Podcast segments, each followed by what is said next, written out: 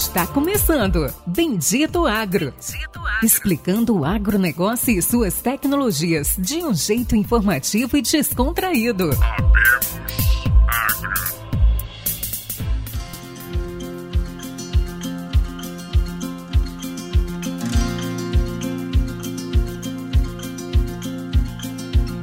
Olá pessoal, sejam todos muito bem-vindos ao Bendito Agro, o seu podcast de agrotecnologia. Aqui eu, Marcos Henrique, engenheiro agrônomo, falando diretamente de Luiz Eduardo Magalhães, com os meus amigos Pericles Briante e Lucian Carvalho. E aí pessoal, como é que vocês estão? Fala pessoal, Boa noite, boa tarde, bom dia. Aqui é Pericles Briante falando diretamente da Bahia, junto com o Marcão e o Lucian. Estamos no nosso quarto episódio hoje com uma entrevista muito boa, com uma história emocionante. Espero que todos gostem e que aproveitem aí esse momento aí para aprender um pouco de conhecimento aí, um pouquinho do que, que o nosso entrevistado vai falar para vocês.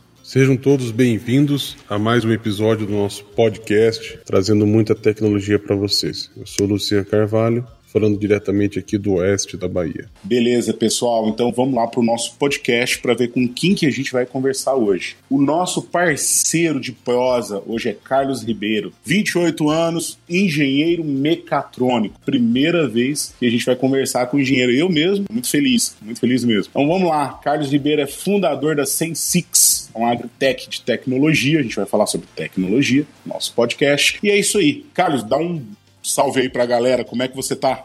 Fala pessoal, bom dia, boa tarde, boa noite. O projeto é novo, mas sou um dos grandes fãs aí desse projeto. Parabéns, está ficando fantástico. Eu estou falando aqui de Uberlândia, Minas Gerais. Espero que a gente consiga contribuir bastante aí com muito conteúdo relevante sobre tecnologia no agro aí para vocês. Beleza, beleza, Carlos. Então vamos lá. Bom, para a gente começar, tem muita coisa que a gente estava conversando aqui antes eu estou muito curioso, que eu quero saber muito sobre Matopiba, Piauí, Maranhão, mercado que é um pouco diferente aqui de Luiz Eduardo. Mas antes de mais nada, queria que você falasse pra gente sobre a Sensix. O que é a Sensix e qual que é o mercado que ela atua, Carlos? Pô, legal. A Sensix é uma plataforma, né, de de performance de lavouras por imagens. E basicamente a gente desmitifica esse bicho que é a imagem agricultura. A gente pega imagens de drones, satélite, transforma isso num workflow simples e prático, né, de se traduzir e a gente combina informações agronômicas, né, como fertilidade, informações de maquinário, uma série de outras camadas com essas imagens para produzir é, e construir estratégias de aumento de rentabilidade para a lavoura. Então a plataforma ela é, ela é simples, né? A gente sempre teve um carinho muito forte em dar a facilidade de uso. Basicamente é isso, a gente vai falar um pouco aí da história da Sensex, um pouco de alguns cases, né, do que, que a gente tem feito aí nos últimos anos e espero que vocês gostem desses conteúdos tá bom? Show de bola, Carlos, show de bola. Até, até tomei algumas anotações aqui, né? Vamos ver se no futuro eu vou falar, quando for apresentar, perguntarem para mim da Terra Avião, vou ter uma apresentação bonita assim, vou falar, não, isso aqui eu aprendi com meu amigo Carlos, no podcast que a gente fez junto. Que é isso, eu sou um mero aprendiz, a gente tá aí nessa luta todos juntos, né? Pois é, apanhando todo dia junto, aprendendo junto também. Legal. Carlos, pensando assim, eu acho que você falou um pouquinho do que é a Sensix, mas explica um pouco mais, assim, você falou do que a Sensix faz, mas explica aí agora quem é o Carlos, né? Por que um engenheiro mecatrônico partiu para trabalhar com uma empresa de fabricação de nem é mais fabricação de drones, partiu para imaginamento aéreo agrícola. Então, como que foi essa grande transformação? Conta um pouquinho pra gente, Carlos. Pô, legal. Dá essa introdução aí pra gente. É, eu acho que a melhor forma da gente ter uma empresa, uma pessoa, é saber da história dela, né? Eu compartilho muito aí dessa, dessa filosofia. E, cara, falando um pouco, assim, de Carlos Six, tudo começou quando eu tava morando na França, cara. Eu morei em 2013, 2014, eu morei na França para fazer uma, uma graduação sanduíche de engenharia mecatrônica, tá? Eu formei engenharia mecatrônica pela Universidade Federal de Berlândia e pela INSEAM, que é uma escola de engenharia no norte da França. E lá, cara, eu, eu tive o primeiro contato com drones, né? Eu sempre fui um cara apaixonado por tudo que voa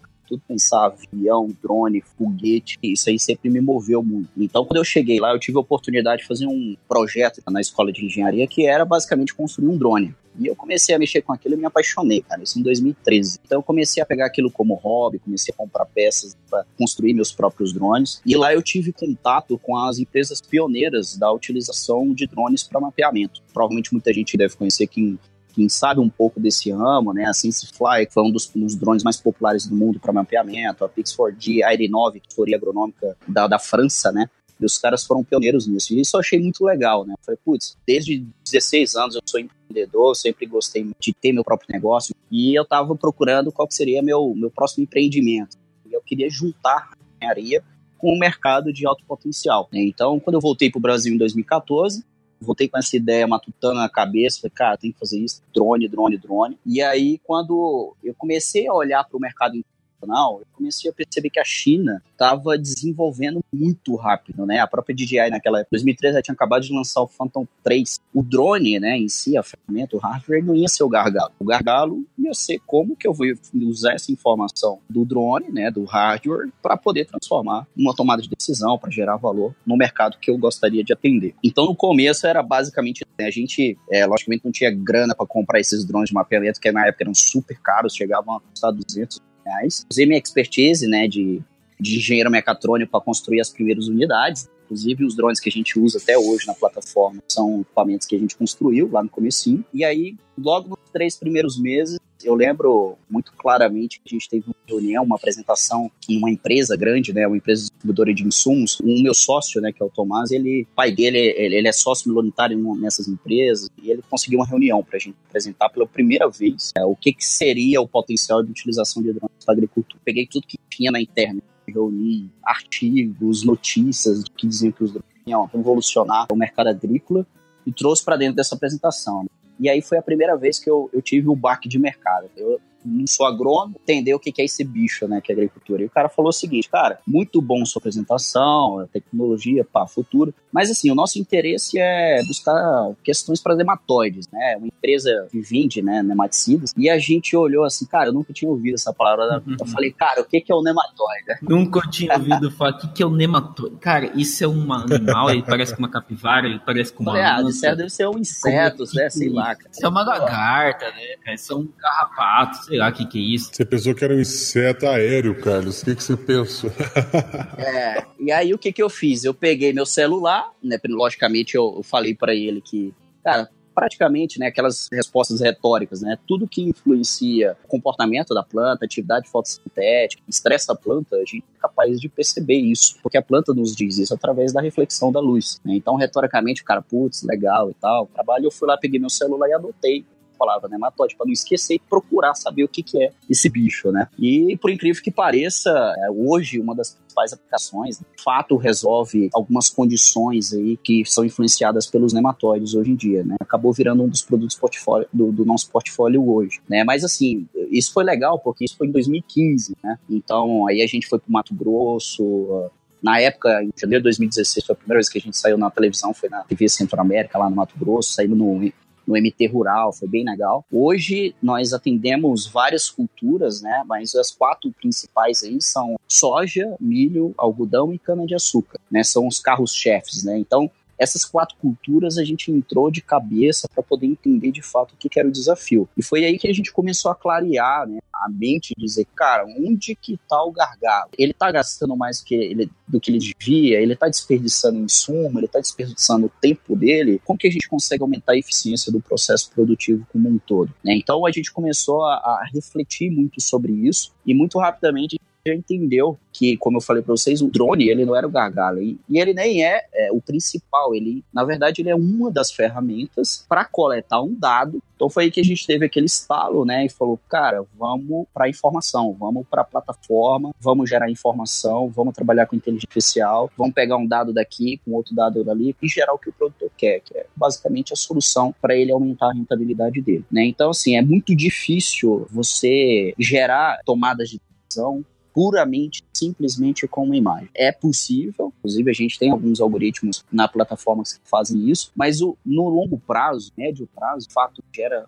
valor é o cruzamento das informações. Eu costumo dizer que na empresa é o seguinte: você gera valor com a imagem, você gera valor com um mapa de colheita que você tira da colheitadeira, mas existe um outro valor intrínseco que ele mora na intersecção desses valores, né, desses dados individuais. Quando você cruza, você passa a ter insights muito mais ricos. Como que eu consigo desenvolver um core business de um bicho que é chamado imagem, que muita gente tem dificuldade para gerar valor. A gente foi louco de começar pelo mais difícil, porque primeiro a gente começou com imagem, segundo que a gente começou com drone, né? Então os dois são muito difíceis de, de extrair valor. Né? Aí a gente teve esse primeiro desafio de desenvolver o core, que é nosso core ainda hoje, como gerar é, informações interessantes a partir de imagens. E a partir disso, agora a gente tem uma de cruzar essas informações com outros dados agronômicos. O que não é fácil, em resumo aí, assim, Six é isso, né? Hoje a gente monitora, chega a quase 300 mil hectares hoje no Brasil, né? Isso entre todas as culturas que a gente atende, né? A gente desenvolveu uma expertise em algumas culturas específicas, como o tabaco, bem interessante também. E a gente vai falar um pouco aí de alguns cases de sucesso aí à medida que vai evoluir a, a história do podcast.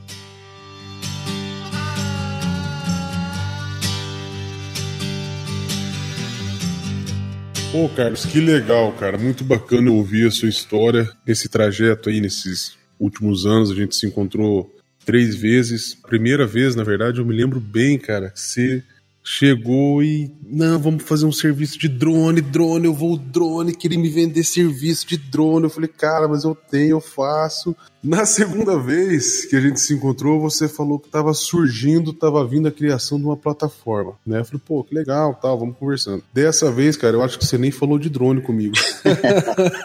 a gente foi muito longe, muito a fundo na parte analítica, na parte de dados. E conta um pouquinho para nós como que surgiu essa transformação e até onde que vocês estão indo hoje nessa parte de integração, de análise estatística dos mapas. Na plataforma tem a opção de dividir o mapa em duas partes, eu consigo comparar dois mapas diferentes, eu acho isso muito bacana. Então conta um pouquinho aí quando surgiu o start dessa transformação sua aí, de ser uma empresa prestadora de serviço de drone para ser uma plataforma, acho que multi-agronômica, vamos falar assim. Boa, show de bola, Luciano. Cara, realmente pega a trajetória nossa e a gente acaba pivotando em alguns momentos momentos, né, entendendo que por mais que às vezes aquilo tá errado. E aí a gente vai pegando, entendendo o mercado, sentindo, indo mais a fundo na parte agronômica e, no fim, vivendo aquela dor ali que o produtor tem, tem que sanar. É, eu acho que duas coisas que a gente realmente focou bastante. É, a primeira delas é se preocupar muito com o cliente. É entender os dois primeiros anos aí de plataforma, o tempo inteiro fissurado como resolver isso, né? Então, a gente passou a ser cada vez mais agronômico né? E, e, cada vez a tecnologia ficava como secundária. Então a gente começou a focar em algumas coisas muito específicas. Falei, ah, vamos pegar aqui, vamos mapear todas as dores. Putz, nematóide e uma dor. Como é que a gente combate essa praga? Então a gente identificou que as imagens ela,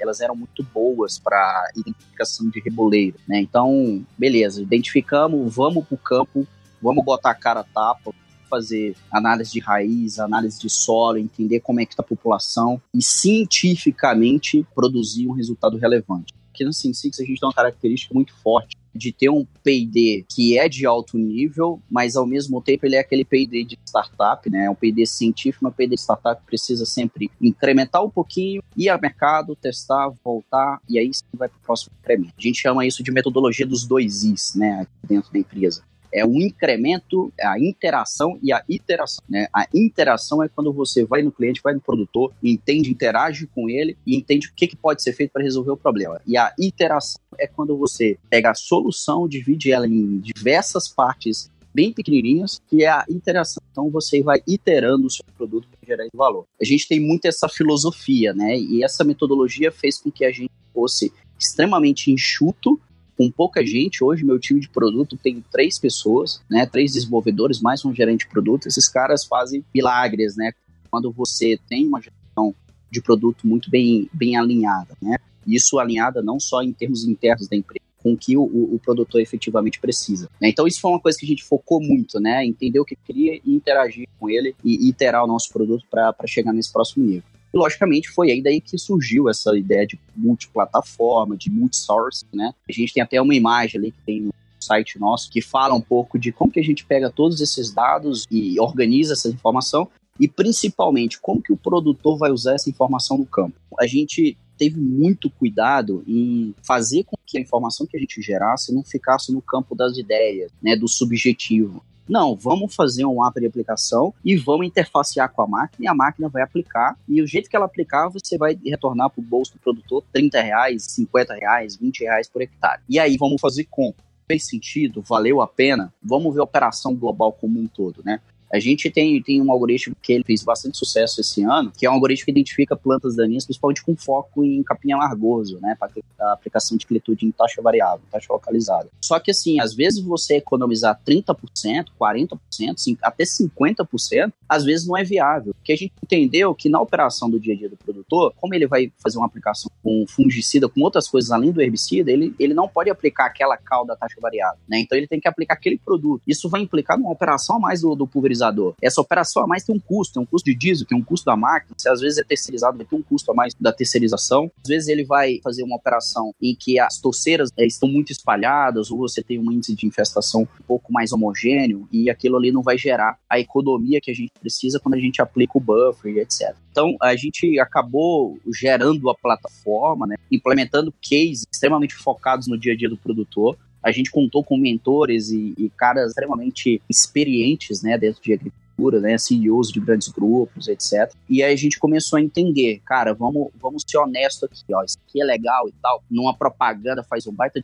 sucesso, mas no dia a dia, como é que eu convenço o produtor a, a gente a fazer conta e entender, ó, cara, isso vale a pena, né? A mesma coisa serve para fertilizantes, para nematicidas, para outros produtos, e até mesmo para simplesmente fazer um scout, né? Fazer a investigação daquela área. Né? Então a gente decidiu criar uma plataforma simples de mexer, com alguns PIDs, né? Alguns algoritmos de altíssima tecnologias embarcados. Aí a gente entra no machine learning, processamento de imagem. Eu considero que existem as agritechs, não só no Brasil, mas no mundo todo, elas têm normalmente três fases. É a fase onde você coleta e agrega dados, a fase onde você organiza esses dados forma sistemática, né, que a gente já começa a falar que isso gerar informações e indicadores. E a terceira fase é quando esses dados passam a conversar entre si e essa conversa desses dados, dessas informações, desses indicadores gera inteligência e possivelmente recomendações, mitigações de risco. Como o Pérez aí sempre fala, né, que a gente precisa mastigar a informação para que o produtor ele consiga da forma mais fácil usar ela para o bem maior. Quando você trabalha de forma sistêmica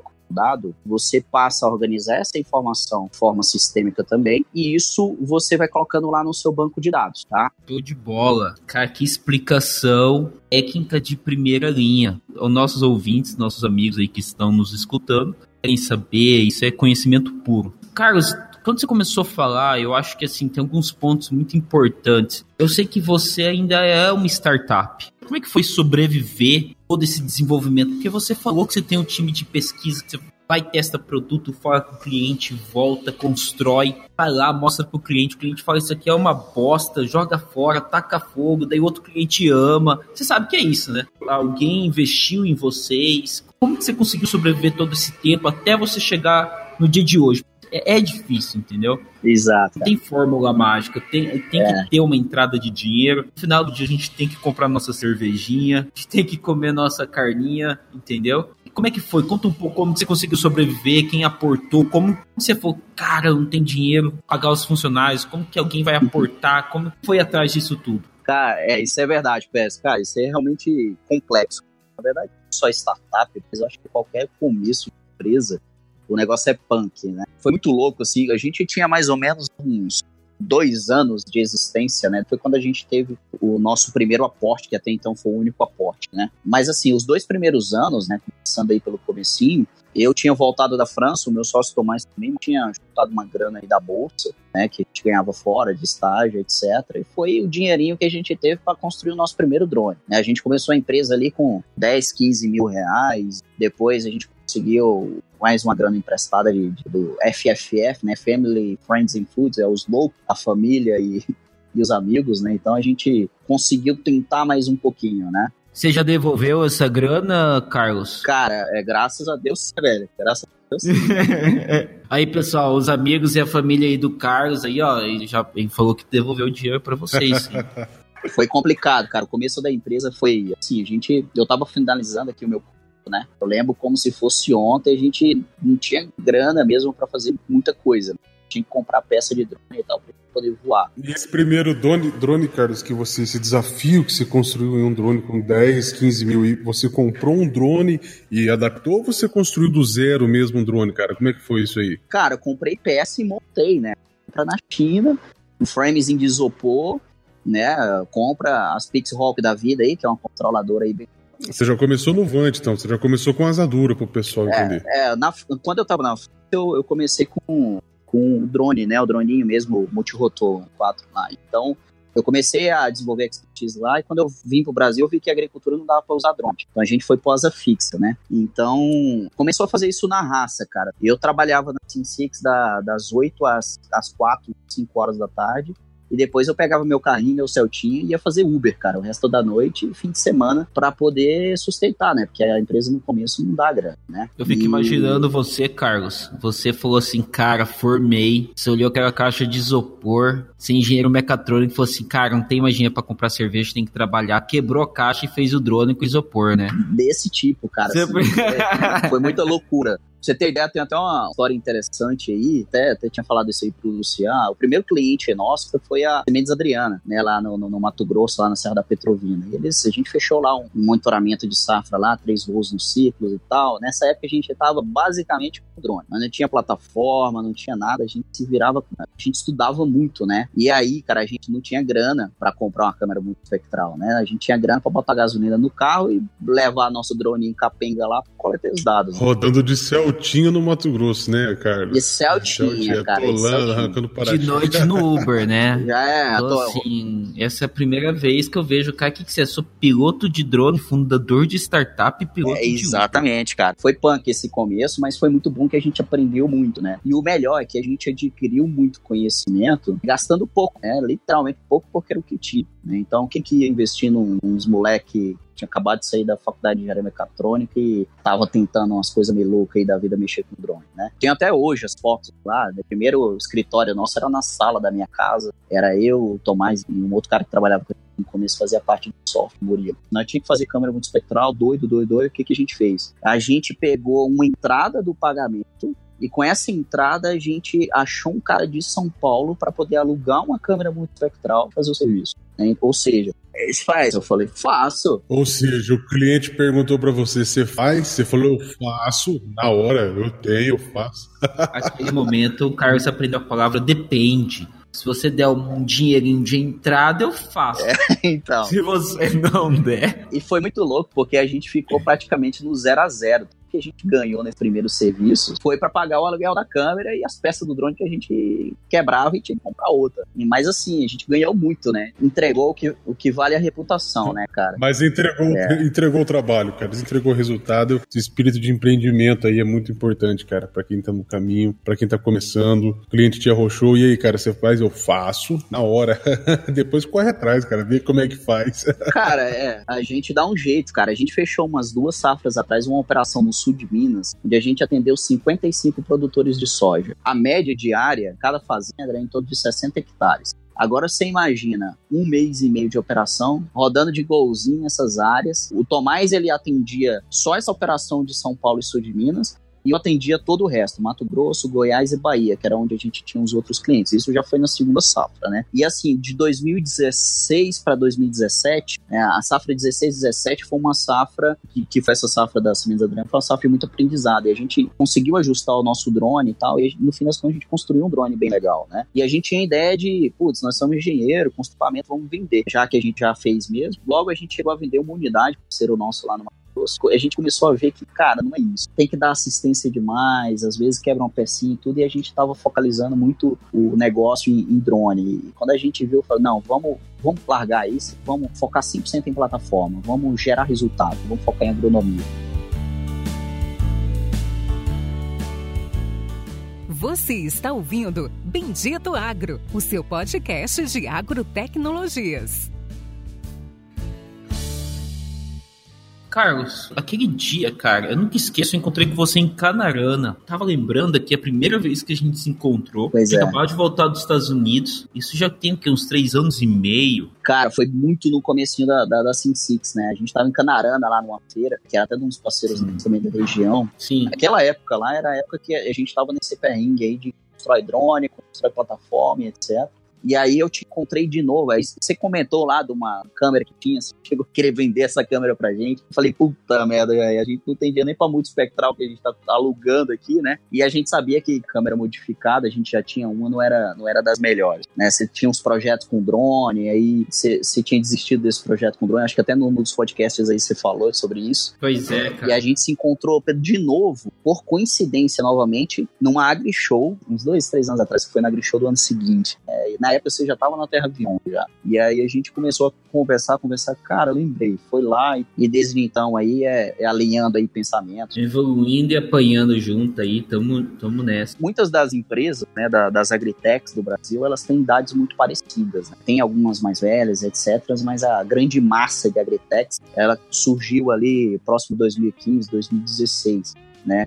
Não sei, ou as brasileiras ou as que vieram de fora é, do Brasil para o nosso mercado, né? E, e, assim, todas enfrentam desafios muito parecidos. Como que eu, que eu faço essa informação ser útil para o meu cliente, né? Então você vive isso, né, Pérez, também, a gente, a gente vive isso, um dia a dia a gente vai aprendendo, vai entendendo o que, que faz sentido, o que, que não faz, e aí você vai ajustando e pivotando ali, e falo, cara, esse é o caminho. Eu, eu tenho uma consciência de que é, nunca na história da Cindy Six desde então eu tive uma ideia tão clara do que, que são os próximos passos, mas... É, é mas, Carlos, é você legal. esqueceu do, do projeto aí, do aporte, cara, você ia comentar dele, eu acho que você acabou não comentando. É porque ele não queria contar, Pérez, que ele pegou 600 milhões de dólares aí com a Microsoft e tá bombando, entendeu? Quem dera, cara. Pois é, cara. Ele, ele, teve um momento na vida do Carlos que ele encheu o bolso e pegou alguns milhões e falou assim: Cara, cansei dessa vida, né, cara? Andei tanto tempo aqui. de Celtinha. Tá na hora, tá na hora. É, de Celtinha, quebrei meu único isopor de cerveja pra construir esse Vante. É, cara. vou voltar a tomar umas. Mas eu, mas eu sou daquela ideia que dinheiro pouco é ruim, mas dinheiro muito também é ruim, cara. Se a gente tivesse pego dinheiro, o aporte em uma época. Eu não sou dessa ideia, não, mas tudo bem. É, mas eu, eu, a gente é bastante, porque quando você tem dinheiro e, e, isso não te freia, você acaba fazendo muita cagada, né? O que, que aconteceu? Em 2017, a gente estava na Campus Party, em São Paulo, convidado para ficar num standzinho lá na Party, porque a gente tinha sido finalista de um programa de aceleração de startups, que era o Inovativo Brasil, lá em 2016. E aí, cara, assim, olha como é que acontece as coincidências da vida, né? Tinha uma startup que estava na frente, nossa, era um, tinha um estagiário lá. O cara veio falar com a gente e tal, falou, cara, conta um negócio de vocês, como é que é e tal. A gente comentou. Essa, na Campus Party, lá em 2017, foi a primeira vez que a gente divulgou oficialmente que a gente estava construindo uma plataforma, né? Naquela época, é, chamava Grix, né? E e a gente teve que mudar depois para Fields Camp por causa de marca e etc. E aí esse cara, ele chegou para mim e falou: "Cara, eu vou falar de vocês para minha mãe". E aí ele falou: "Pô, legal e tal. O que é sua mãe?". Não, minha mãe é, é uma das donas da Algar, né, do grupo Algar, né? Para quem não conhece, o grupo Algar é um grupo daqui de Uberlândia, é um grupo é, muito conhecido pelo setor de telecomunicações mas ele possui é, negócios em vários setores, né? Inclusive um desses setores é, é, a parte de fazenda, parte agro, que é Algar Farming, na época também tinha Alga Agro, que era uma trade de esmagador de soja. E aí eu falei, pô, legal. É, é, eu fiquei impressionado. E aí a gente, duas semanas depois, ele realmente ele me mandou um e-mail e falou, ó, oh, mãe, tal, esse pessoal aqui eu conheci lá em São Paulo e tal, muito legal, são de Uberlândia, e eu acho que vale a pena você conhecer ele. Né? Então a gente foi, mandei um e-mail de volta para ela, explicando o que era, etc. E ela me respondeu prontamente, falando, putz, muito legal o negócio de vocês, bacana. Eu queria marcar uma reunião com vocês para te apresentar umas pessoas aqui no grupo, né? Uma dessas pessoas era o, o Marlos, né? Que hoje é um grande mentor nosso. É, o Marlos, ele ele hoje é diretor da Algar Farm, e também o Clau, que eram os caras à frente da Algar Venture, que é o fundo de, de, de investimentos em Venture Capital do Grupo Algar. O Marlos falou, cara, vamos rodar um teste na nossa fazenda. E aí a gente conversa depois, né? Beleza, né? Fomos lá na fazenda, a fazenda é próxima de Belândia. A gente já foi preparado, a gente, então a gente foi num pivô, era um pivô 130 hectares. Mais ou menos umas duas, três horas da tarde, o resultado estava pronto. E a gente estava numa sala lá na sede da fazenda discutindo sobre uma série de características de variabilidade que a gente tinha encontrado com as imagens, né? E aí no fim do dia, às quatro, cinco horas, a gente já estava com celular na mão, rodando a lavoura, dando cara a tapa. E aí a gente chegou a algumas conclusões, que era solo, um solo mais arenoso, tinha umas diferenças de datas de plantio, uma série de características bem legais que a gente acabou levantando naquele dia. Então o Marlos gostou muito. Depois disso, o pessoal convidou a gente para participar de um programa de aceleração com a Endeavor, né, que é um programa de screening que a Algar tem junto com a Endeavor, um programa de aceleração de seis meses focado em scale-ups. Né, e foi durante esse processo, né, que durou de abril de 2017, a gente é, foi acelerado e teve contato com muita gente bacana e toda a rede de empreendedores Endeavor e as startups, né, que foram 15 selecionadas no total e a gente era a única agritech, né, lá, lá em 2017. E a gente teve uma sinergia tão forte com a Algar que em outubro isso acabou combinando com o investimento. Então eles, eles aportaram na época lá o capital presídio né, e com essa grana a gente começou a, a tocar a operação da empresa como ela deveria ser, né? Aí eu falei, putz, agora eu não preciso mais fazer Uber toda noite, todo fim de semana aqui, já consigo pagar um Prolabore. A gente teve os nossos primeiros funcionários CLT, né? Enfim, a empresa virou empresa, né? A gente lançou oficialmente o FieldScan, o MVP do FieldScan na safra 2017, né, na 17 18, né, na safra de soja. E foi muito louco essa época, porque eu tinha conseguido vender 60 mil hectares de monitoramento com drones para essa safra. E a gente não tinha nem a câmera muito espectral ainda, e tinha um dronezinho bem capenga que a gente precisava dar uma reformada nele. Você, você não tinha nem o, nem o drone. Nem o drone, nem a câmera muito espectral, eu já tinha vendido. Meio, meio drone e sem, e sem câmera. Tinha, e você conseguiu vender 60, 60 mil hectares? Eu tinha vendido nessa primeira safra, né? Então... Eu acho, assim, Carlos, que você tá no, tá no serviço errado. Eu acho que você devia dar palestra de vendedor. É, cara, mas isso aí que aprende na raça, né? É. Mas assim, é, é porque a gente, a gente chegava com conversa muito agronômica. É, eu, eu, lembro de uma vez, cara, putz, o cara é engenheiro mecatrônico, o que, que ele tá fazendo aqui, né? Falando de lavoura, né? Então, eu lembro de eu, de eu ir num, num, produtor e o produtor olhou para mim, cara, é muito técnico. Ele olhou para mim, olhou, apontou pra soja assim, qual que é o estádio fenológico dessa soja? E eu falei, putz, esse cara tá me testando, né? Você tinha que ter falado, depende. cara, e pior que, e pior que eu, eu cheguei, eu olhei assim, a soja tava florescendo. Cara, isso aqui a gente já tá no R1, tá quase no florescimento, estamos chegando em R2, tô começar a criar os canivetes e entrar em R3. Então o cara olhou para mim assim, tá, e isso eu tava com um ano, dois anos, esse era o segundo ano de empresa e eu até um ano, um ano e pouco atrás não sabia nada de soja. Mas é que a gente entrou na atuada de entrar de cabeça e entender de fato, né? A gente, logicamente, não é agrônomo, não é especialista em tudo. Hoje eu tenho agrônomos na minha equipe, tá? Então, hoje praticamente metade da minha empresa é são agrônomos. Então, a gente tem sim um corpo técnico formado ali para poder falar. Mas na época não tinha, né? Na época eu tinha que me virar como podia. É, mas acho que você tá no caminho certo, Carlos, que o contratar um engenheiro mecatrônico deve ser muito caro, cara. Contratar agrônomo não é tão caro hoje em dia, mas não. ah, não é nada, cara. Assim, é, é pessoas que têm potenciais, né, cara? Então, Pô, assim, legal, legal, Carlos. Muito bacana toda, toda a dificuldade que você passou, toda a trajetória até aqui, mas agora eu vou te arrochar um pouco, hein, cara? Manda. Voltando aí. Manda aí, cara o que a gente, vamos lá, voltando um pouco do que a gente conversou, o que você me apresentou aqui, fala um pouco como é feito, que pixel você entrega, como é que é o operacional, como é que sai da lavoura, vai para sua plataforma, isso volta para a máquina, quanto tempo demora uh, e qual que é a linha de corte aí das contas que você falou sobre o levantamento de, de planta, de mapa de ervas daninhas, né, de infestação, qual que é essa linha de corte aí, você expôs uma conta, mas não, não explicou ela como uma linha de corte corte entre reentrada na lavoura, o produtor, a fazenda tem que entrar só com pulverizador para isso, cálculo do produto, enfim. Fala um pouco aí específico sobre esse isso aí, porque no episódio anterior a gente teve aí com o Alexandre aí da Foca Ponte Baço e Charve aí, e a gente arrochou ele, não seria justo não arrochar você também, Carlos.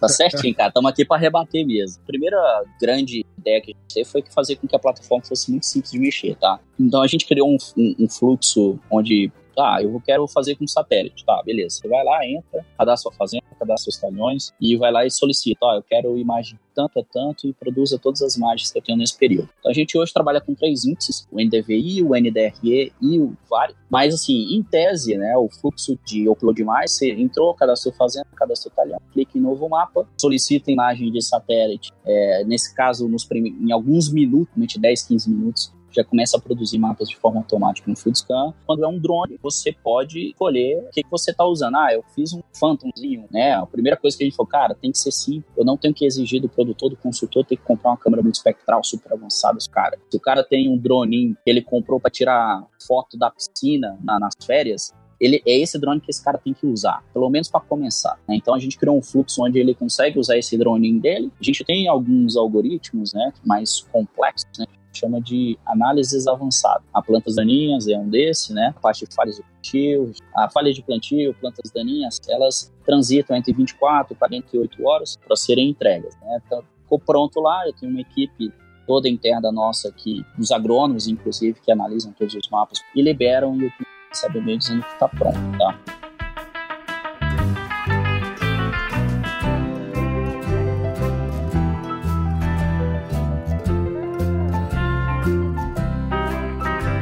Uma pergunta frequente que eu observo aí em alguns grupos de tecnologia que eu participo. O pessoal costuma muito perguntar assim: o que é melhor? Drone, vante, satélite, avião? O que, que é melhor? É bacana o Périx aí com o avião, o drone, vocês são bem da área de imagens, né? Vocês explicar um pouquinho isso aí pro pessoal, porque não tem o melhor, depende da sua necessidade, né? Exatamente. É aquele negócio, um produtor pequeno aí, no, no, igual o pessoal tava aí lá no, no sul de Minas, lá, um produtor que planta 50, 60, 100 hectares, cara, um drone atende ele perfeitamente. Perfeitamente. Aqui no oeste da Bahia, aqui, eu com drone aqui vou fazer o quê? Vou olhar uma mancha ou outra, não vou fazer nada aqui com drone, né? Um vante já fica difícil para mim, né? Talvez eu tenha que partir para tecnologia de avião. Então, um negócio bacana, Exato. o pessoal compara muito e não é. Eles não são concorrentes, né, Carlos? Né, Pérez? Fala são, aí também. São, são complementares. Cara, não tem imagem ruim, entendeu? Então, até brinco, não existe imagem ruim, existe a sua necessidade. Então, eu vejo muitos produtores, vou dar um exemplo aqui, meu avô. Meu avô tem uma área grande, mas ele jamais vai entender o uso de um drone, de uma imagem de alto espectral. Para ele, se ele vê uma imagem de cima de satélite, já é um grande avanço. Ele faz 40 anos que ele faz a mesma coisa, entendeu? Então, assim, existe a necessidade do cliente, a capacidade de operação do cliente. Até eu e você, cara, a gente está conversando sobre isso ali no início. A imagem hoje é extremamente complicado, porque, cara, principalmente Brasil tem muitas nuvens e outros fatores, e a gente tem que entender, tem cliente que o cara já faz taxa variável há 10 anos. O cara tá querendo mais, o cara tá ansioso por mais, muito espectral, hiperespectral. Então, esse é um cliente que a gente, opa, drone com uma câmera diferenciada, um atendimento diferenciado. Agora você pega aí uma pessoa igual o meu avô, que o cara não consegue usar um celular, um smartphone, como você vai oferecer algo além de um satélite? É exatamente. Então, assim, é toda essa forma de você entender a necessidade e a capacidade do seu cliente. Então, não tem imagem ruim. O que se adequa àquele cliente e a capacidade dele de uso. Essa aí realmente é grande resposta.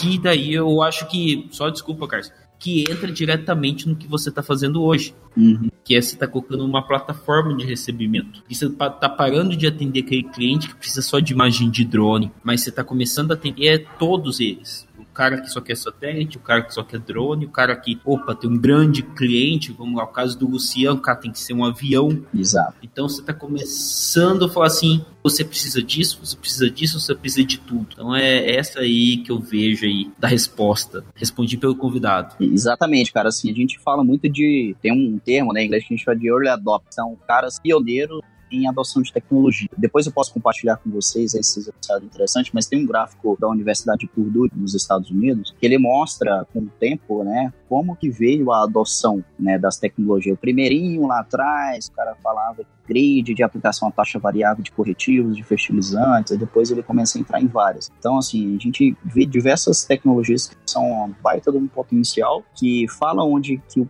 cara tá com problema, onde que tá o gargalo do produto dele, como que ele tem que melhorar os ambientes de produção, mas não, não, chega a falar, cara, a opção é essa, você interfaceia com o maquinário, o maquinário vai executar isso e isso para você, no fim das contas a conta vai ser essa, que é o resultado final, né? E, e a outra forma, Luciano, você falou de linha de corte ali, o que, que, que, que você quis dizer falar? Assim, ó, Carlos, depois do meu mapa pronto, eu tenho 30 ou tenho 80% de, de de área de aplicação, né, de infestação de planta daninha. Então, qual que é essa porcentagem de, de eficiência de aplicação ou de área que eu vou aplicar na minha planta infestante que é conveniente, que eu vou ter economia entrando na lavoura? Mais ou menos essa aí é a pergunta. Legal. Focando nessa parte específica para aplicação de herbicidas, eu vou te dar agora um depende, tá? Porque... não vale, cara, não vale. Exi cara, sabe o que, que é isso, né? Isso aí tá voltando lá na fase lá, que ele não tinha câmera, não tinha drone, ele falava, depende. Você não tem resposta, Carlos. Não, não tem resposta. Eu te digo por quê, né? Tem um efeito que a gente chama de efeito cagaço. Né? Quando você vai fazer uma aplicação para plantas baninhas, você está falando de áreas muito localizadas. É diferente quando você vai fazer um tratamento aí para solo, né? Você, você tem zonas isoladas, etc. É uma área grande para trabalhar.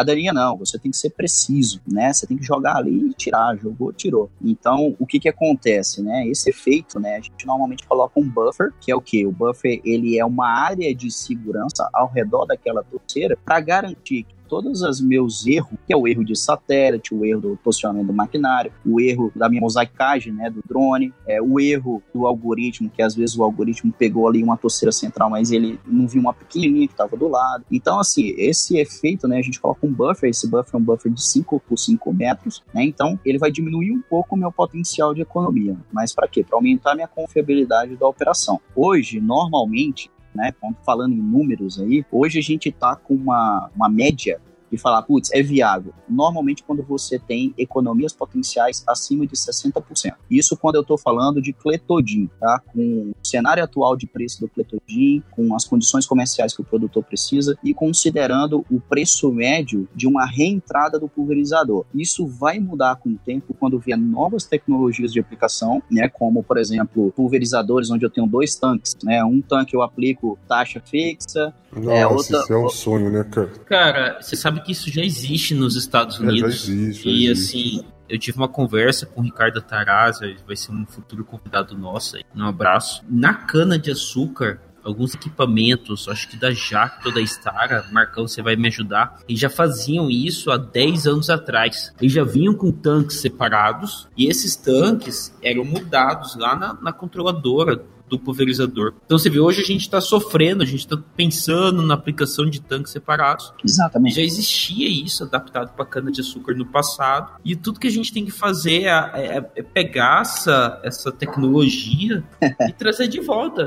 Exatamente. Exatamente. Olhar para trás e trazer para frente. Então, assim, esse é, esse antes, é... antes de fugir do assunto, antes de, de encerrar esse, o, o, a parte das plantas daninhas, eu quero te perguntar o seguinte: diante de todo esse essa logística, né? Levanta drone, voa com o drone, faz o mapa, joga na plataforma, processa e tal. Qual que é a vantagem, não só pensando em custo, tá, Carlos? Uma vantagem da tecnologia, a vantagem, a vantagem de uma maneira geral. Você falou do buffer aí, do efeito cagaço. De eu fazer uma aplicação em taxa variável para planta daninha e não usar, por exemplo, tecnologias de, de, de sensores de, de barra, né? Como tem aí o WeedIt, o WeedSeeker, né? Enfim, como é que você entrega isso melhor do que essas outras ferramentas? Ô, Luciano, é basicamente custo, cara. Assim, eu, eu sou um fãzaço da, da tecnologia de, de, de aplicação via barra ali, né, de identificação via barra. Eu acho que, inclusive, são tecnologias até mais eficientes do que você fazer o imaginamento drone hoje, mas a gente tem um fator que é o custo. Né? O custo hoje, em muitos casos, ele passa a ser impraticável. Né? O produtor ele não, não tem condições de fazer desse tipo. Né? Às vezes o produtor é pequeno demais, tem um pulverizador que não compensa, ou às vezes o produtor é grande demais e ele precisa de várias máquinas com aquele, com aquele sistema, né? Eu conheço vários produtores que têm esse sistema, né, e, e, falam muito bem dele. Então, eu sou um grande fã, mas eu acho que o ponto principal aí é custo. É assim, é tudo que você tem que montar, colocar na ponta do lápis. Né? Então, assim, o que, que a gente quis com esse algoritmo de plantas daninhas foi, de fato, entregar mais uma solução para o mercado que seja eficaz, que tenha um custo-benefício mais interessante. Né, a gente tem outros casos de outras empresas né, é, que estão fazendo isso no Brasil, estão sendo bem sucedidas e, e, de fato é algo muito complicado. Você tem uma série de erros ali que podem estar associados ao processo e isso faz com que você tenha que aumentar o efeito de segurança e acaba reduzindo o potencial de economia. Bendito Agro, explicando o agronegócio e suas tecnologias de um jeito informativo e descontraído.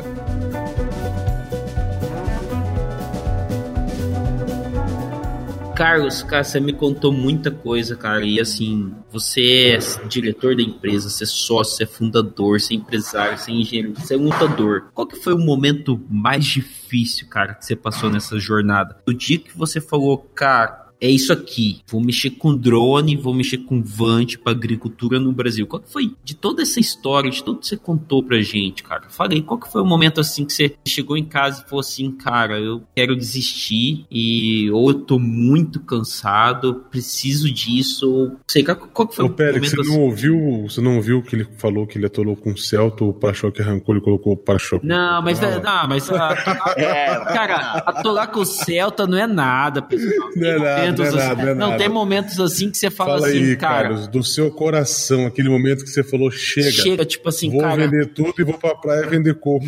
É que não tinha muito pra vender. Tinha um Celta é quebrado foda, cara, é e um Vante meio. Dá pra comprar um mineiro. Exatamente, coco, isso é foda, cara. Brincadeiras da parte, cara. Carlos, qual que foi o pior momento, assim? Acho que a pior semana. E você falou, e de repente tudo mudou, entendeu? Conta aí pra gente, cara. Cara, assim, tiveram muitos maus momentos. É uma constância na vida do empreendedor, né, cara? Assim, o melhor dia e o pior dia da vida do empreendedor pode ser o mesmo dia. Né?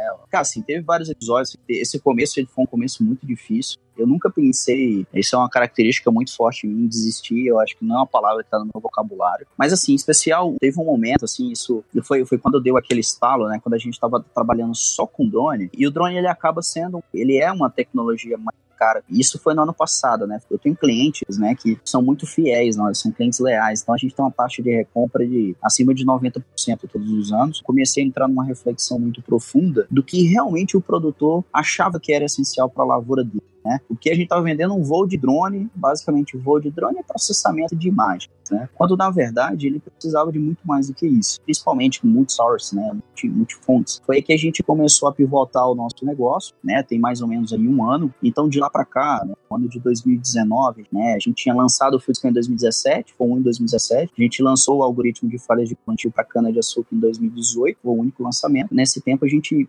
robusteceu muito a plataforma e em 2019 a gente veio e vão fazer um negócio acontecer e a gente fez bastante lançamento. O resultado foi que no final do ano de 2019, no último trimestre, a gente conseguiu fechar três vezes só no último trimestre o nosso faturamento que a gente tinha tido no ano passado inteiro, né? Então a gente conseguiu ano a ano crescer três vezes, isso foi muito engrandecedor pra gente. Hoje, graças a Deus, a gente chegou no próximo novo patamar, nosso time mais que dobrou, a gente tá com muita gente boa, tá sabendo que o negócio tá bem tracionado, né? Mas essa época foi muito difícil que a gente pensa, puta, cara, vamos quebrar. A gente pegou empréstimo em banco, foi foda pra caralho, mas acreditando que o negócio ia dar certo, que a gente tem boca para alimentar, né? A equipe sempre muito bem alinhada, todo mundo entendeu. Eu faço um alinhamento muito forte com toda a equipe. Falo, galera, a situação é essa, essa, essa, essa. Vamos segurar as pontas. A gente conseguiu um contrato muito, muito interessante com uma empresa muito grande, né, de, de, do setor energético. Não posso falar o nome, mas é a maior. Todo mundo sabe qual é a maior empresa desse setor, cara. Você não pode falar o nome, mas todo mundo sabe qual é a maior Carlos. Mas beleza, beleza. Mas beleza. Mas assim, essa eu acho que foi uma das épocas aí mais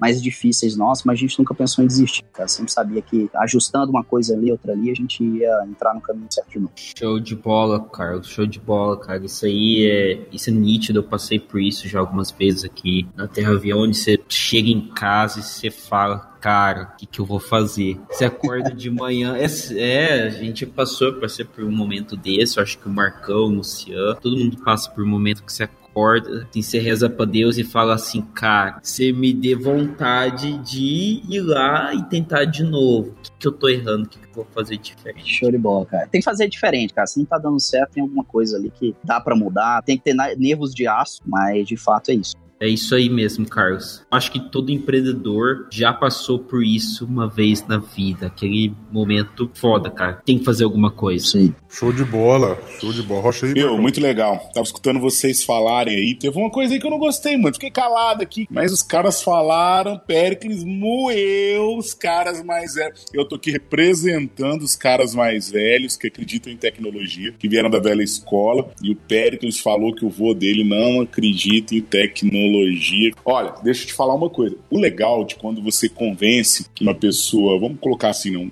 profissional mais velho, que já passou por muita coisa, o legal de quando você convence ele é que, junto com, com o teu trabalho, ele consegue agregar uma experiência que te dá um salto. Eu tenho clientes meus que, quando eu trabalhava com tecnologia, e às vezes com muita carga, muita experiência, que sim, realmente eu tinha aquela dificuldade de, de fazer com que o cara né, entendesse a tecnologia, porque é tudo muito novo. Se é pra gente, imagina pros caras. Né? Mas quando eles entendiam, né, conseguiam dar um upgrade no que eu estava fazendo, tremendo, que trazia aquela carga né, de experiência que às vezes os caras novos não estão ali construindo ainda. Mas nessa pegada, a gente tinha conversado lá atrás, cara, e eu estava curioso, a gente estava conversando lá no office sobre o Piauí e a, e a, diferença que quando você foi implantar. E eu tenho uma experiência com o Piauí. E eu sei que o agronegócio ali, as fazendas, as unidades de produção são bem diferentes, assim, são grandes grupos, né? É difícil se entrar, são, são empresas. Como que foi? Conta aí pra gente como que foi entrar no Piauí, como é que foi a experiência, como é que foi a entrada. Se foi essa região mesmo que a gente, que a gente teve experiência também, Baixa Grande do Ribeiro,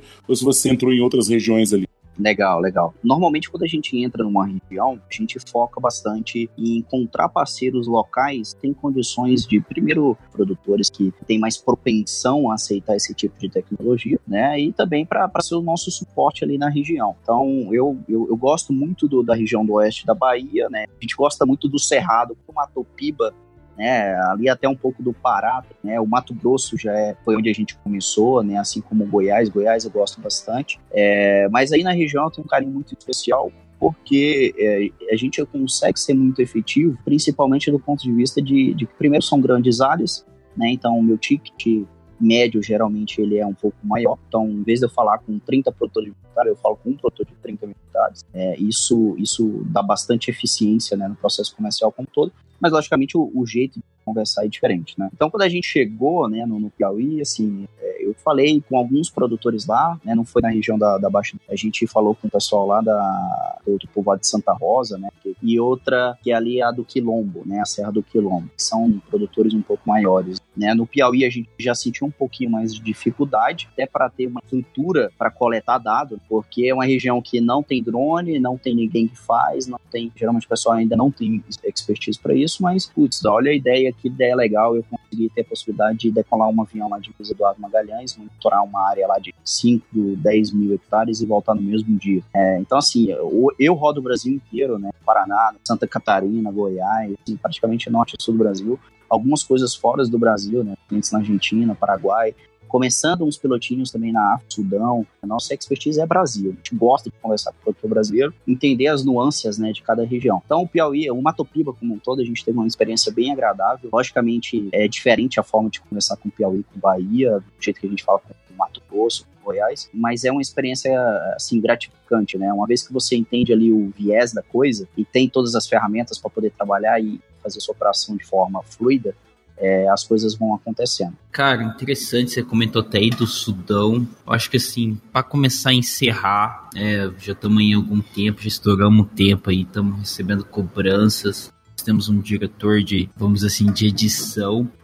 Vamos começar aí, já começar a encerrar e o pessoal já deve estar chegando nas fazendas. Muitos dos nossos ouvintes aí usam o podcast aí para estar tá no, no, caminho, no trabalho, indo aí de, da cidade para fazenda. Cara, Carlos, de todo esse processo, tudo que você viu, o que, que você acha que é o futuro? Esquece sem Six. Para um pouco assim. Quero ouvir de você, cara. De tudo que você apanhou, de tudo que você fez. Vamos falar assim, se você pudesse falar assim, Pericles, eu quero vender a Six por, sei lá, 5 milhões, 1 milhão. E eu vou começar tudo de novo. Qual que vai ser o futuro daqui 5 anos? É isso que eu quero ouvir de você Carlos. Então, assim, não precisa falar da Sin Six. Eu, vamos, vamos parar. Igual algumas vezes o pessoal pergunta algumas coisas de mim, eu esqueço o Terra-avião e falo o que eu penso, o que, que eu acredito para daqui cinco anos. E o que, que você acredita, cara? Cara, eu acredito muito forte da. Enfim, assim, eu sou engenheiro mecatrônica, né? Então eu acredito que a própria mecatrônica, a conectividade, elas vão entrar muito forte no campo, vão entrar no nível que a gente vê hoje na cidade, né? Então, trazer ferramentas no campo e essas ferramentas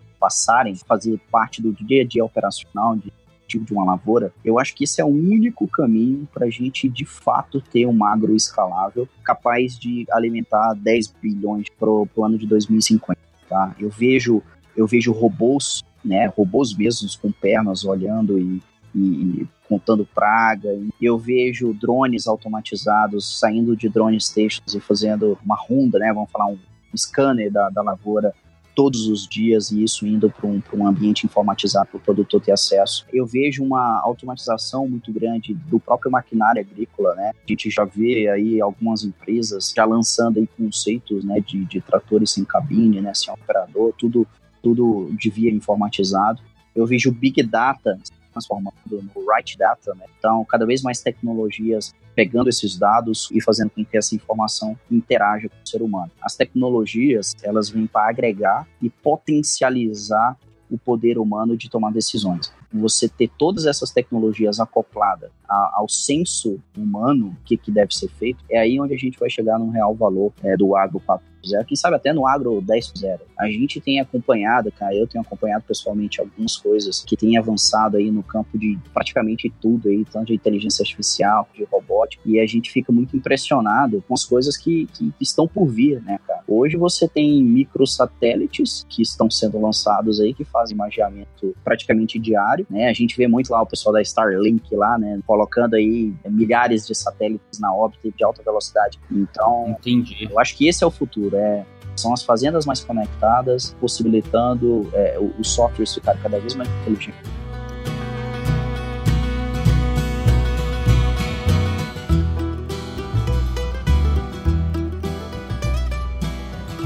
Vou fazer uma pergunta aqui, duas coisas que eu vou falar aqui pra você, Carlos. Rápido assim, cara, em um minuto pra você responder. Aonde Carlos vai estar?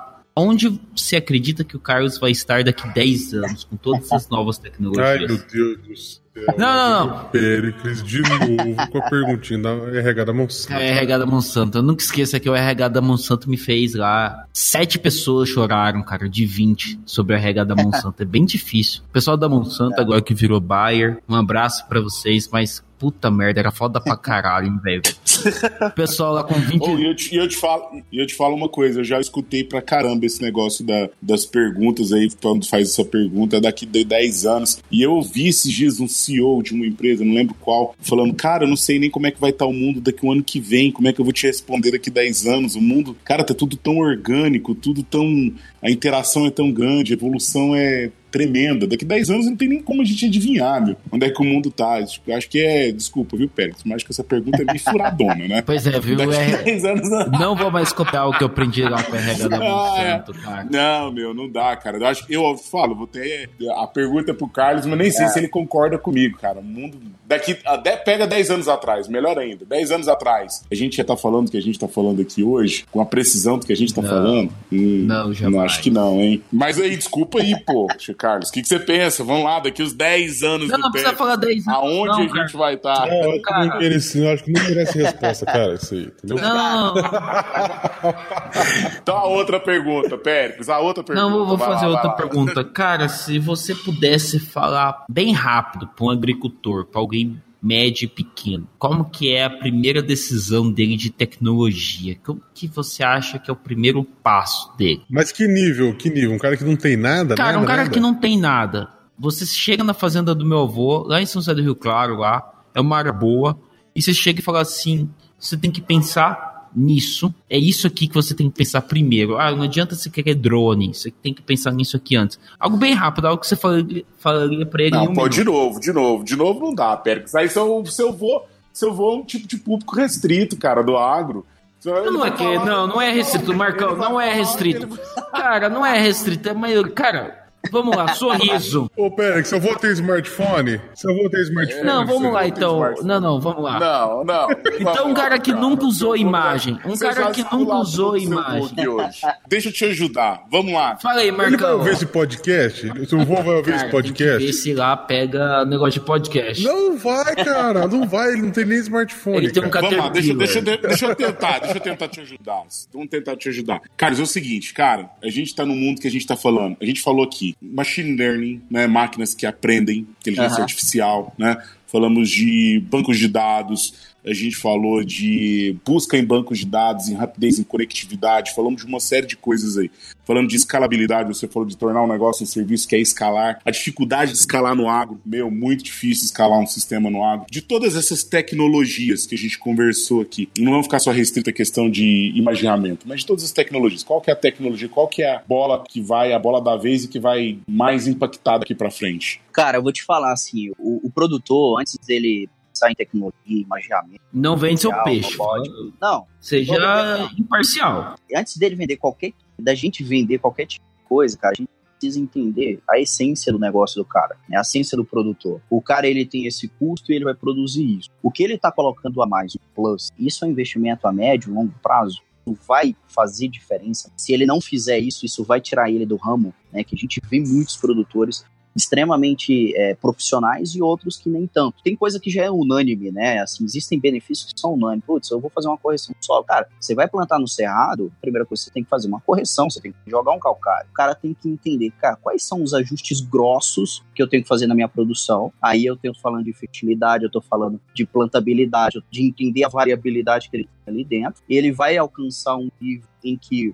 logicamente o negócio dele vai ser rentável, e aí ele faz os ajustes finos. Eu vejo o que o produtor está fazendo, primeira coisa, antes de vender, de entender se isso faz, vai fazer sentido para ele, é saber o que, que ele já faz. Tá? Então, cara, assim, primeiro de tudo, entende bastante o solo, aduba, constrói seu perfil. Depois que eu fiz isso, né, eu já, eu já cheguei em produtores onde a lavoura do cara era tão boa, mas tão boa, tão uniforme, que eu tinha que pegar o NDVI lá, o NDRI, e fazer um negócio extremamente fino para eu conseguir entender qual é a variabilidade da lavoura do cara, entendeu? Esse cara ele chegou num nível de dizer, putz, esse cara fez o dever de casa, ele preocupou com o que devia ser feito, agora ele pode usar essa nova ferramenta para ir além, né? A gente está falando de um potencial quando a gente fala em soja. Por que que hoje nossa média produtiva no Brasil é 50 sacos, né? Se você pegar no Brasil inteiro.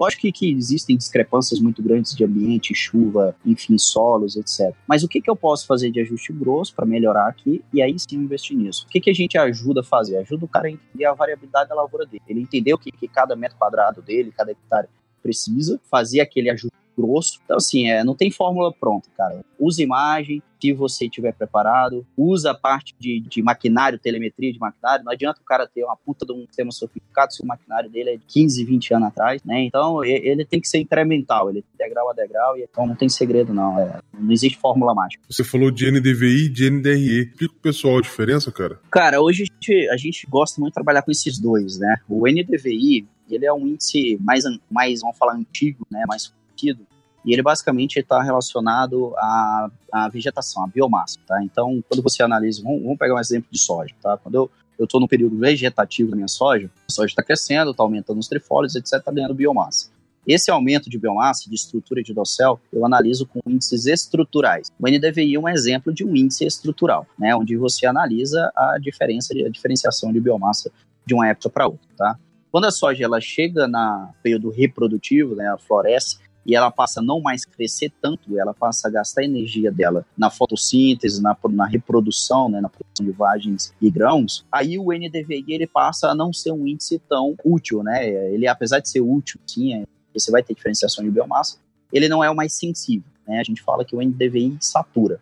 O NDVI é uma sigla em inglês para índice de vegetação por normalizar, tá? Então ele satura, ele usa a banda infravermelha e a banda, a banda vermelha visível. Quando você entra no período reprodutivo, aí a gente já vai passar a analisar índices bioquímicos, são índices que eles analisam a atividade fotossintética da planta, né?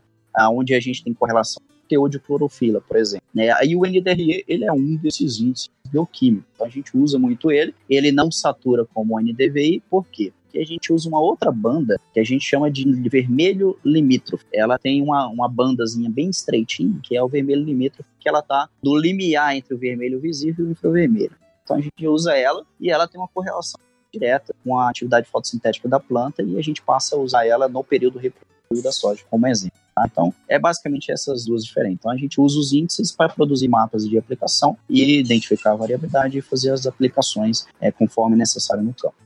Cara, obrigado. Até eu, assim, aprendi hoje com tudo isso aí que você falou. Legal, legal, muito show. Pessoal, então acho que é isso aí. A gente só tem a agradecer muito, Carlos. No final das contas, você viu aí, né, meu?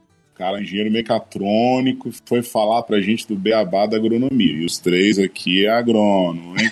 Mas é isso mesmo. Como você vem de outra área, né, Carlos? Isso tudo é muito. Você tá fazendo uma linha de conhecimento, tá passando por um caminho, adquirindo um conhecimento agora. A gente tá ainda assim meio que encantado às vezes um caminho diferente do seu, indo para o que você já acha básico, e eu acho que essa interação é muito legal e muito gratificante, aprendi muito também, fiquei escutando bastante, muito show. Obrigado, eu queria agradecer né, a sua participação, seu tempo, disponibilidade, e é isso aí. Vamos dar os recados finais aí, né, pessoal? Luciano aí é, fala sobre as nossas redes sociais e dá uma despedida aí do pessoal, Carlos. Valeu, muito bom ter você aqui no nosso momento, cara. Que isso, pessoal. Eu que agradeço demais aí. Para mim foi uma experiência fantástica. Primeira vez que eu participo do podcast. Ainda mais um podcast específico de tecnologia no agro. Isso, é, isso para mim, eu acho que é um sonho aí que vocês estão trazendo para o nosso mercado, cara. Eu acho que é muito válido, sabe? vale muito a pena. Quem quiser é, me conhecer, assim, vocês quiser conhecer como pessoa também, pode me procurar aí no Instagram, tem o nosso site. Meu Instagram aí, um, um é Carlos JRTZ, tá? E Sensix é arroba SensixAG, é, tanto no LinkedIn quanto no Instagram, tá bom? Quanto no Facebook também. Então, assim, o que vocês quiserem saber, é, cara, a gente está à disposição, espero contribuir muito ainda para esse projeto de vocês. E eu acho que esse é só o primeiro passo aí de muito conteúdo relevante aí para todo, o nosso mercado, que é um mercado carente. Eu recebo muita mensagem de gente que cara, o que, que é melhor? Igual você falou, o que, que é melhor? É drone, é avião, é não sei o que. Cara, na verdade, explicar um pouco melhor, né? Que o que que é e, e, os caras começarem a entender e aplicar isso no dia a dia. Ô Carlos, no final do, no final do episódio eu costumo dar uma facadinha, sabe? Quem quiser conhecer a plataforma lá, eu vi que um tempo atrás você tinha um, eu não sei se ainda tem uma, um, um, bônus ali de uma área teste, não é isso? E 100 hectares gratuitos lá, ilimita, ilimitado. Então, legal. Vamos fazer um sorteio aí no Instagram de 500 hectares aí para os ouvintes do podcast do Bendito Agro? Vamos fazer, cara disposição. Então, beleza, 500, tá autorizado. Isso, que é uma licença anual, satélite e drone, tá? Quem tiver drone quiser processar também, de 500 hectares aí dentro do de campo. Aí, cara, jogou duro agora. Pessoal, então é isso aí. Esse tipo, Obrigado, esse tipo de promoção nunca vi a Terra Avião fazer. É, não cara. Eu já ia falar assim, quero, até eu quero participar e pegar essa promoção pra mim. Não, você não vale, cara, não vale. Se você escrever lá no, no, A gente vai fazer o sorteio quando tiver publicado o seu episódio, então quem estiver ouvindo no final já vai estar o post lá no Instagram, tá? Então, agradecer o pessoal, agradecer você, a disponibilidade aí. Estamos encerrando mais um podcast aí às 10h30 da noite. Fiquei sem janta de novo, cara. Fiquei sem janta de novo, mas tudo bem. E as nossas redes sociais, Luciano? Ó, nossa rede social é Bendito Agro no Instagram, tá? A gente tá aí no podcast do Spotify, Castbox, Google, Apple, me ajuda aí, Deezer, estamos em todos os lugares aí. É isso aí. E eu gostaria de mandar um um agradecimento às pessoas que têm ajudado a gente aí. Yuri Carvalho, lá do Bahia Agrícola, que está dando uma força, um apoio para nós na rede social dele, no, no WhatsApp. Ah, o Dicionário.agro também tem, deu uma força lá, compartilhou lá. Da Silvane Rocha, quem quiser seguir ela no pessoal também. E o nosso amigo Marco, conterrâneo nosso, Marcão lá de Tumbiara, do Agricultura de Alta Precisão, também tem dado um apoio Legal. muito bacana pra gente. Eu acho que tem que agradecer e tem que falar mesmo e mandar um abraço pro grupo Prosa de Galpão, que fomos cobrados. É, ah, tava demorando, tava demorando. É isso aí, fomos cobrados. Prosa de Galpão, fomos cobrados. Um abraço para todo mundo aí do Prosa de Galpão que acompanha a gente aí. Valeu, pessoal. Um abraço. Um abraço, Carlos. Valeu, Valeu pessoal. Muito obrigado, Carlos. Valeu. Muito obrigado, pessoal. Tchau, tchau.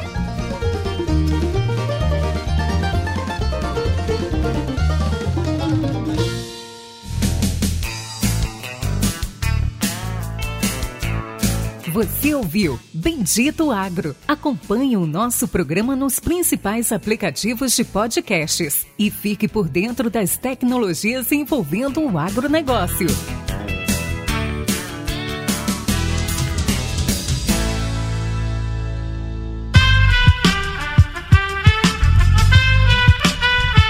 Este podcast foi editado por Aerolitos Edição Inteligente.